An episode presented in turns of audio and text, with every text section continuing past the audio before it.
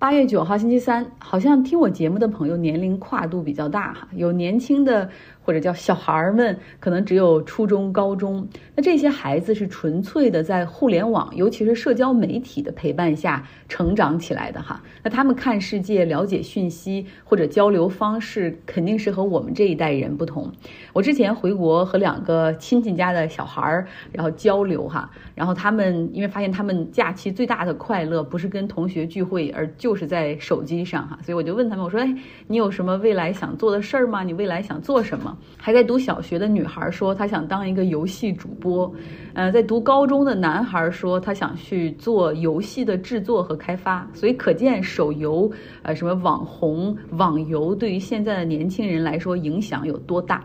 那最近在纽约市哈，这 NYC 发生了一件这样的事情：一个网红主播对自己的粉丝说，周五下午四点来曼哈顿市中心的联合广场，来的人我就给你免费发一台 PS 五的游戏机。那纽约警方是完全不知道这个事儿，因为警方里面恐怕没有人去 follow 哈去做这个二十一岁网红的粉丝，所以他们并不知道会有这样的集会。因为通常按照正式流程的话，要举行任何这种 assembly。集会的时候，那都要向警方提前去报备，然后警方会进行应对哈，然后会给他们发一个 permit，因为可能要派出更多警力呀，要划出安全区等等。那在上周五的时候。这一地区的警员就忽然感觉到，说到中午哈一点半左右就感觉到怎么年轻人急剧增多。问了之后才知道是网红开 Sanet，他发了一个帖子哈，要组织集会，免费发游戏机。当时差不多一点半左右就有三百多个他的粉丝在这个联合广场了。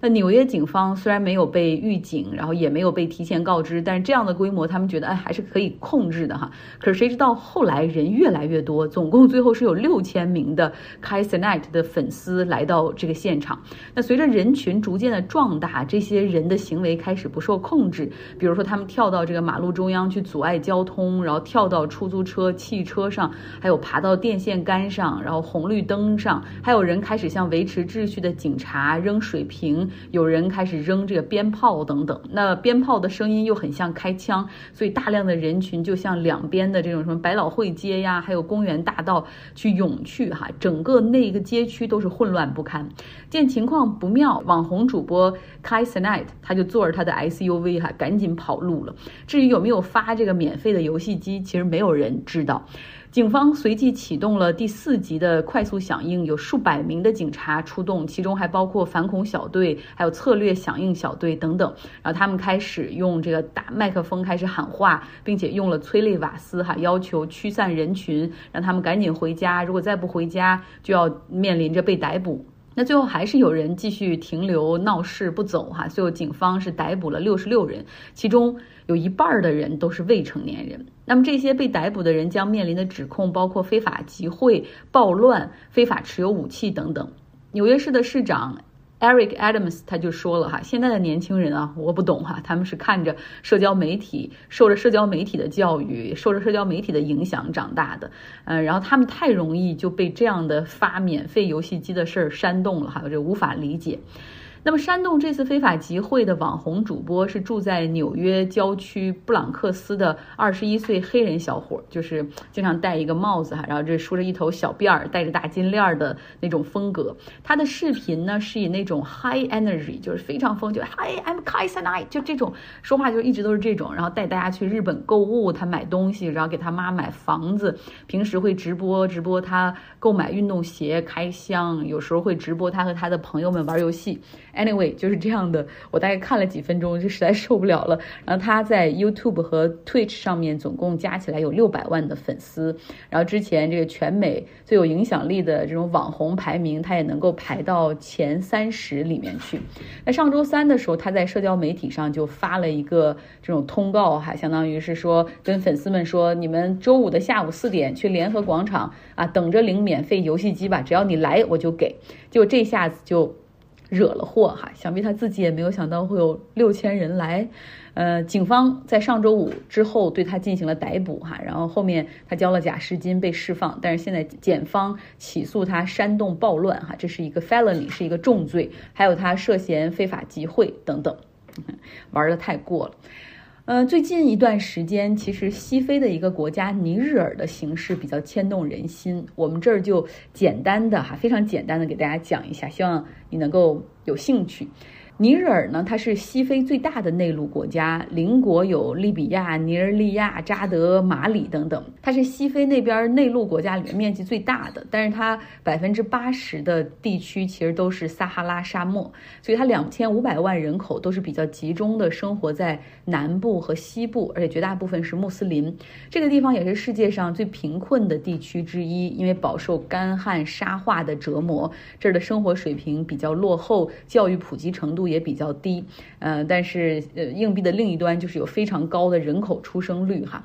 尼日尔的政坛是很不稳定的，他之前是被法国占领殖民，在一九六零年之后获得独立，到现在短短的六十年间，哈，他就是不停的这个民选政府和政变，然后军政府统治这样一个相相交织的情况，所以前前后后这个国家已经产生过五部宪法，然后到现在已经是第七共和，其实这个第七共和也在两周之前正式寿终正寝哈，然后这个总统卫队是囚禁了总统哈。随后呢，总统卫队的总司令宣布，他就是新的军政府的领导人，然后关闭国境，暂停现在的政府，并且开始实施宵禁。国际社会强烈的谴责哈，而且也拒绝承认这个军政府。而尼日尔的邻国呢，也就是西非国家共同体的这些国家，他们联合起来哈，也态度比较强硬。其中以尼日利亚为带头的，还向尼日尔的军政府发出了最后通牒，说到八月六六号晚上二十三点之前，如果你不把权力还给总统啊，释放总统的话，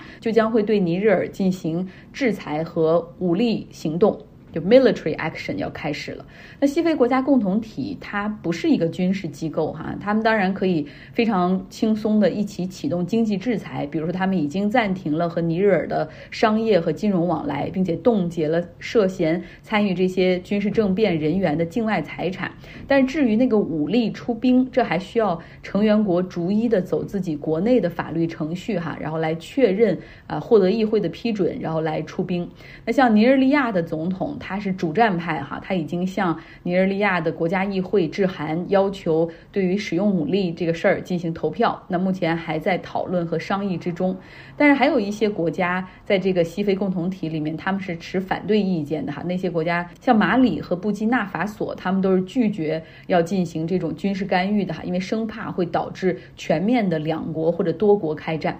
那在尼日尔这个事件中呢，在还看到了一个很有意思的面孔，那就是俄罗斯的那个雇佣兵公司瓦格纳集团，因为他们有一桩生意哈，就有一个订单是在尼日尔的邻国马里执行一个算是长期的一个反恐任务，所以他们的老板普里戈金哈，然后还隔空对尼日尔的军政府头目喊话说说你们这个军变干得太漂亮了，如果有需要帮助的话，完全可以雇我们哈这个瓦格纳集团去尼日尔帮你们。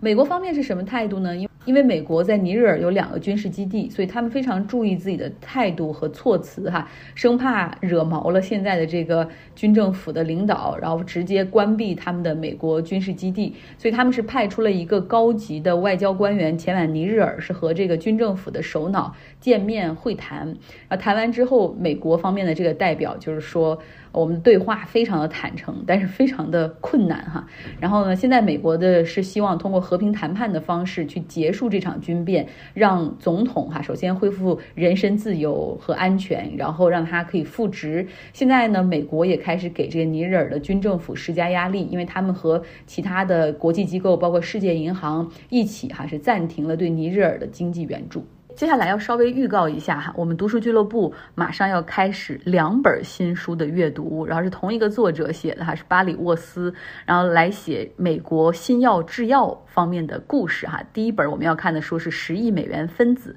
追寻完美的药物》，他会讲一个生物制药初创公司哈，怎么样从呃募资研发一个新药，如何从无到有，一个制药公司如何从小到大，会这样去讲哈。如果你希望和我们一起来了解制药行业，哈，来到微信公号张奥同学，加入我们的读书俱乐部。然后最近其实很有意思，大家看到这个国内开始对这个在医药界开始进行反腐，哈，我也想到，其实我的同学里面，高中、初中同学里面有一些就非常优秀的人，他们是学了制药哈和药剂。最后，他们其实没有一个我可能三四个同学，他们没有一个在研发新药的第一线上，然后他们全部都去做了药代。